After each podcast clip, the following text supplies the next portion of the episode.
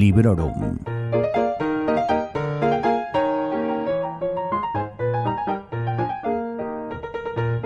Hola a todos y a todas. Soy Vanessa y hoy os voy a hablar de una novela de fantasía que me ha enganchado mucho y que me ha devuelto el gusto y las ganas por la lectura. Se trata de La vida invisible de Adi LaRue, de la autora V.E. Schwab, y como siempre os hablaré de este libro sin spoilers. Mi edición de La vida invisible de Adi LaRue es una edición que compré en digital para Kindle a mediados de noviembre de 2021 pero que no empecé a leer hasta este 20 de junio de 2022. Ya sabéis eso que dicen, que más vale tarde que nunca.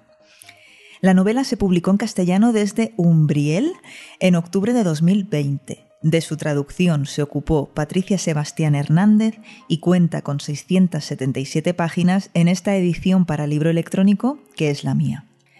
A continuación os voy a contar un poco de qué va, por qué me ha gustado, si hay algo que no me ha gustado y os recuerdo que lo voy a hacer sin spoilers. Bienvenidos y bienvenidas a Librorum Podcast.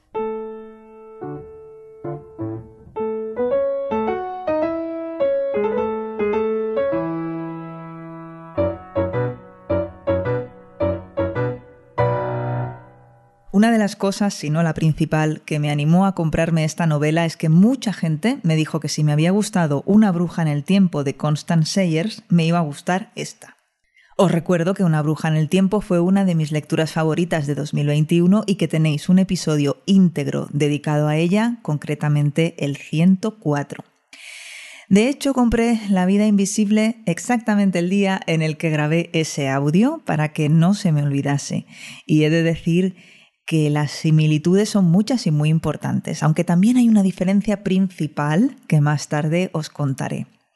El de las Sayers se publicó en febrero de 2020 y el de la Schwab en octubre del mismo año. Así que la verdad dudo mucho, pero muchísimo, que haya habido algún tipo de transferencia. Así que, bueno, apuesto lo que sea a que se trata simplemente de una casualidad.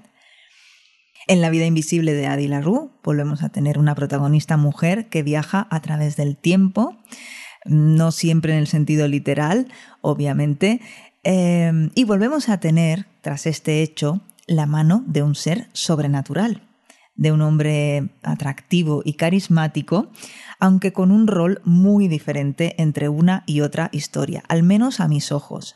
A mí el personaje mm, que, sigue este patrón, digamos, en una bruja en el tiempo, me pareció lo mejor de lo mejor. Y en el caso de La vida invisible de Adi LaRue, pues no me parece tan guay, por decirlo de alguna manera. Pero, a ver, me va a ser difícil, lo reconozco, no ir comparando las dos novelas continuamente. Así que siento si a alguien le molesta. Pero bueno, voy avanzando. Em, vuelvo al libro que nos ocupa, y os cuento que Adi LaRue es una joven de veintipocos años que vive con su familia en un pueblo de la Francia rural del siglo XVIII, varias décadas antes de la Revolución Francesa. Su destino es, como no, ser esposa y madre. Y digamos que ella no está demasiado conforme con esto. Así que rogará y rogará y rogará, pero quizá no a los dioses adecuados, sino a esos dioses que te responden de noche y los cuales Adi conoce gracias a la presencia en su vida de una vecina, Estelle, que actúa como contrapunto a las normas de sus padres o como ventana a otras maneras de ver y de entender la vida. No quiero entrar en detalles sobre la maldición de Adi, pero el título del libro y lo poco que adelanta su sinopsis, que yo como siempre os recomiendo no leer, desvelan en parte en qué consiste y a lo que se va a enfrentar. ¿Será siempre así? ¿Habrá un punto final? ¿Qué trampas le pondrá por el camino ese ser sobrenatural que respondió a sus plegarias?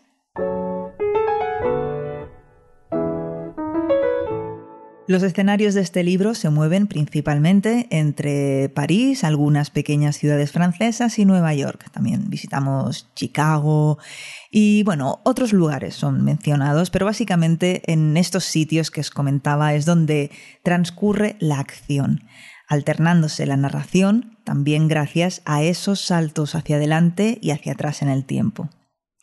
Y aquí hago una pausa para comentaros esa primera diferencia importante entre la vida invisible y una bruja en el tiempo, que es el contexto histórico, o cómo se utiliza el contexto histórico. Así como la Sayers se entretuvo en recrear cómo se vivía, cómo se vestía y cómo eran los ambientes de las diferentes épocas en las que situaba a sus personajes, parece que la Schwab ha querido dejar escapar esta oportunidad. Bueno, ha querido o no ha tenido más remedio. No sé si ha sido de manera voluntaria o involuntaria, pero Mm, salvo la mención a algún personaje histórico popular y muy por encima, no hay mucho más. A mí me hubiese gustado que ahondase un poquito más en el contexto histórico, pero bueno. A pesar de que las descripciones de los ambientes y de los entornos naturales sean concisas, Ah, también son evocadoras. Y es que esta autora creo que sabe transmitir muchas sensaciones y puede resultar bastante cinematográfica, incluso cuando describe sobre todo los interiores. La vida invisible de Adi LaRue no es una novela de acción trepidante, precisamente, sino más bien lo contrario. Se toma su tiempo, sobre todo para hablar de sus personajes principales, de lo que piensan, de lo que sienten, Profundiza en dos de ellos, a un tercero lo dota de una personalidad muy interesante y a los personajes, digamos, número 4 y número 5 nos, nos, los presenta como muy diluidos, muy descafeinados, ¿no? Y no profundiza demasiado en sus vidas. Aún así, pese a la superficialidad a la hora de contextualizar en, el tema histórico y pese a los pocos personajes en los que se esmera de verdad, creo que consigue que algunos tramos de la historia se hagan un poquito, un poquito largos, un poquito pesados, ¿no? Y esto es debido a un ritmo lento y a que lo que cuenta es en parte un poco repetitivo. Y es que para mi gusto la autora peca, y esto ya lo noté en otra novela suya que leí, de tardar en arrancar. Creo que le gusta mucho una introducción, o esa es la sensación que yo tengo y se toma su tiempo a la hora de, presentarnos a sus personajes, a la hora de ubicarlos. Y ya cuando hayas leído pues unas 100 páginas o más aproximadamente, pues entonces echarán a rodar.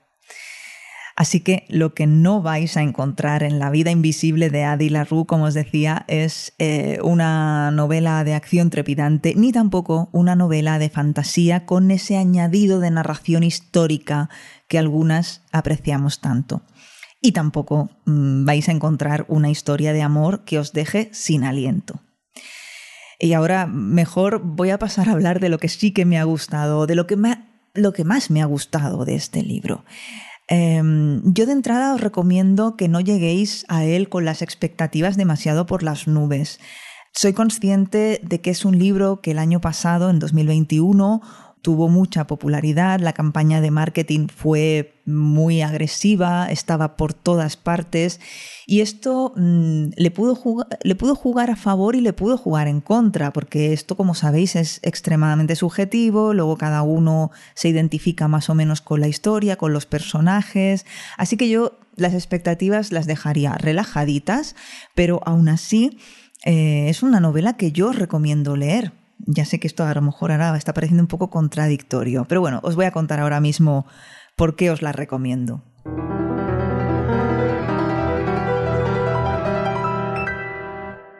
Para mí lo mejor de esta historia es simple y llanamente el personaje de Adi LaRue. Y la novela gira en torno a ella y a lo que le pasa y a cómo sale o no sale adelante. Que no es poca cosa, pero bueno, que no esperéis más. Es un personaje muy fuerte, muy carismático y muy inteligente.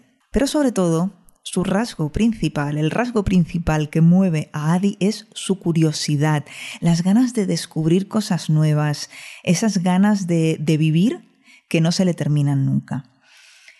La construcción de este personaje es excelsa. Parece que lo sabemos todo de ella, que vivimos en, en su piel, ¿no? Y aunque el inicio de su historia, hasta que para evitar un matrimonio que no desea, contacta con este ser sobrenatural, pues se hace un poquito largo, luego engancha sobremanera. Y este es el principal motivo por el que recomiendo este libro. Si tenéis la suerte que yo he tenido, no solo os va a resultar adictivo, sino que además os va a dejar con un poquito de resaca durante unos días y eso, pues no sé a vosotras, pero a mí me encanta. Bueno, os decía que Adi es el motor de la historia, porque trama, lo que se dice trama, bueno, tiene trama. Quizá entra mm, pasada ya la mitad de la novela, pero yo no creo que sea lo más importante. Creo que las cosas importantes eh, son los temas que la autora nos pone bajo el foco en relación a esta maldición que cae sobre la protagonista y que son la soledad, el olvido y la memoria. Como veis, no son temas ligeritos y las reflexiones a las que nos conduce pues están muy bien. El tercer vértice que completa el triángulo que se forma entre Adi y Luke, que es ese ser sobrenatural, es Henry, que tarda bastante en aparecer, como ya os adelantaba. Y bueno, él y Adi tienen algo y tienen a alguien en común, y a mí este girito me gustó. No, no me lo esperaba, digamos. Sí, que empiezas cuando conoces a Henry a olerte algo que, no cuadra, pero no sé, a mí me, me sorprendió un poquito y me gustó. Me gustó también que se, que se exploren otros asuntos clave y al mismo tiempo abstractos a través del personaje de Henry, como son pues el no estar nunca contento con, cómo haces las cosas, ¿no? La insatisfacción, la inseguridad y, sobre todo el deseo de contentar a todo el mundo. Son temas, como veis, mm, densos. Ah, y bueno, antes eh, eh, hablaba de, completar un triángulo. No sé hasta qué punto podríamos considerar que en esta novela presenciamos un triángulo amoroso. Y esto va a depender mucho de lo que vosotros consideréis como una relación amorosa. Yo me inclino a decir que no, que no lo es. Si lo habéis leído o si lo vais a hacer, pues ya me contaréis cómo, cómo lo veis vosotros. Pero ¿es que acaso no hay amor o no hay sexo o siquiera hay un poquito de petting en esta novela. Sí, mujer, sí, algo hay. Eh, algo fino, elegante, quizá de nuevo muy diluido, muy descafeinado, pero bueno, algo hay. No es para tirar cohetes. Aquí eso no lo encontramos y esta es otra diferencia con una bruja en el tiempo. En, la, en esta novela quizá sí que las relaciones románticas tenían más fuerza y, y más presencia, ¿no? Bueno, y para ir terminando, me gustaría deciros que me gusta mucho el estilo de Victoria Schwab. A pesar de todos estos peros que le he puesto a, la novela, a mí me gusta mucho cómo escribe, creo que escribe bonito, que sabe transmitir muy bien sentimientos y conceptos abstractos, como decía, que, que son muy potentes en los que quiere, creo yo, que pienses. Y como ya os he dicho, construye de maravilla a sus personajes. La otra novela que leí de ella, por cierto, es Una magia más oscura, de la que si os apetece podéis escuchar mi reseña sin spoilers en el episodio número 102 de este podcast. Tengo su segunda parte esperándome en el Kindle hace ya tiempo, pero me apeteció más ponerme con La vida invisible de Adi LaRue, la cual parece ser que es una novela única, sin continuación, algo que, bueno, resulta refrescante hoy en día, ¿no os parece? Y ya está, hasta aquí llega mi reseña de La vida invisible de Adi LaRue. No sé si me ha quedado una recomendación lo suficientemente rotunda, me parece que no, pero quería contaros todo lo que este libro me ha hecho sentir, para bien y para mal. Lo más importante, eh, y lo mejor ha sido que me ha sacado del bache lector. Me ha enganchado, me ha hecho recuperar el gusto por la lectura y esto a mí no me parece poca cosa. Así que siempre lo recordaré con cariño y como uno de esos libros ideales para sacarte de un bache lector, ¿no? Y mirad, me acabo de sacar de la manga una idea para otro episodio del podcast, ¿qué os parece? Bueno, os doy las gracias como siempre por estar ahí, por vuestros comentarios, por ser tan encantadores y encantadoras y os recuerdo que podéis escribirme en la cajita para comentarios que hay bajo cada uno de los posts que acompañan a estos audios en sons.red. También podéis hacerlo en Twitter, ebooks, Instagram. En la web de Sons tenéis todos los botoncitos a todos estos espacios y también a mi Goodreads, en fin. Y cualquier cosa que echéis en falta, pues usáis cualquier otra vía de contacto que os acabo de mencionar y me decís. Nada más. Hasta pronto y felices lecturas, que me enrollo yo más que la Schwab al principio de los libros.